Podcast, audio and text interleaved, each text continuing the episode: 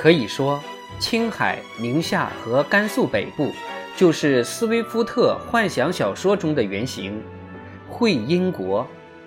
因为管辖统治这些地区的乃是中国声名远扬的西北四马，在上述地区，统治权由一个马姓回民将领家庭分瓜：马鸿逵、马鸿宾、马步芳、马步青。作为姓氏的马，就是骏马的马。马鸿逵是宁夏省省主席。他的堂兄马鸿宾原先是该省省主席，此时正雄霸于甘肃北部一块动荡不安的封地。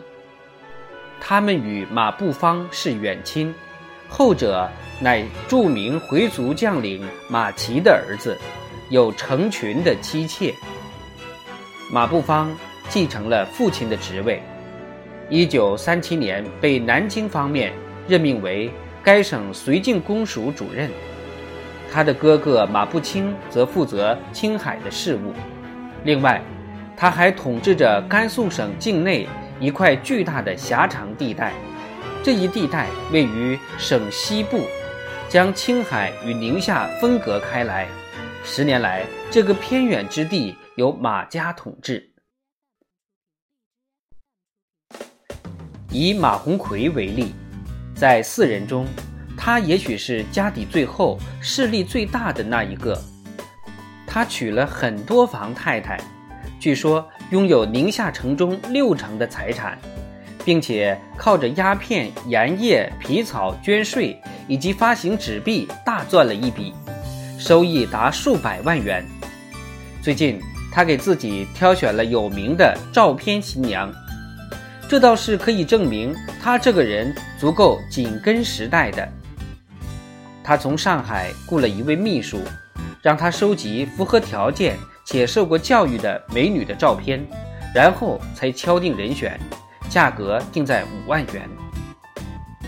马鸿逵选定后，就包了架飞机，穿越了北方的漫天尘土，飞往苏州，在那迅速地迎娶了后宫新宠。东吴大学的一名毕业生，然后像阿拉丁乘着飞毯一样风尘仆仆地飞回了宁夏。此事可谓轰动一时，当时的国民党媒体报道了这则新闻，报道的还有后面提到的一些死亡与捐税数据。宁夏发布的一则政府公报。列出了马鸿逵将军在该省征收的捐税、销售税、家畜税、驮运税、运盐税、用盐税、烟灯税、养羊税、商人税、缴夫税、养鸽税、土地税、掮客税、粮食税、特别粮食税、附加土地税、木材税、煤炭税、皮革税、屠宰税。船舶税、灌溉税、磨盘税、房屋税、木材税、磨面税、称具税、礼仪税、烟草税、水酒税、印花税、婚姻税、蔬菜税。虽然这还不包括征收的杂税，但足以说明，相形之下，人们并不怎么害怕共产党。马鸿逵的食盐专卖方法非常独特，盐不仅专卖，每人每月还被要求购买半磅盐，不管他用不用得上这些盐。买盐者不得转卖，私自卖盐要被处以鞭刑甚至死刑。其他招致民众抗议的做法如下：出售羊、牛、骡需缴纳百分之三十的税。养一头羊需缴纳百分之二十五的税，杀一头猪需缴纳一元，卖一担小麦需缴税四角。许多农民因为沉重的赋税与负债而不得不卖掉牲畜，放弃田地，大片的土地被官僚、税吏、债主以极其低廉的价格收购，但有许多都成为荒地。因为在沉重的捐税和地租负担下，没有佃户愿意耕种。土地、牲畜、资本越来越快地集中到一起，雇农人数大幅度增加。据调查，某个区域有百分之七十以上的农民负债，大约百分之六十的农民靠借粮维持生计。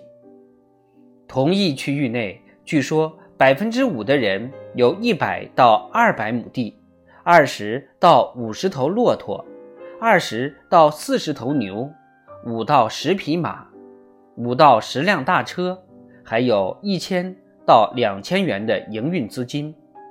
而百分之六十的人只有不到十五亩的土地，除了一两头毛驴以外，没有其他牲口。平均负债三十五元和三百六十六磅粮食，这比他们土地的平均价高得多。据共产党的媒体报道，马鸿逵涉嫌暗中争取日本支持其反共事业。日本军事使团已住在宁夏城，马鸿逵将军准许他们在城北蒙古族的。阿拉善旗境内修建机场，一些回民和蒙古人担心日本军队真的会武装入侵。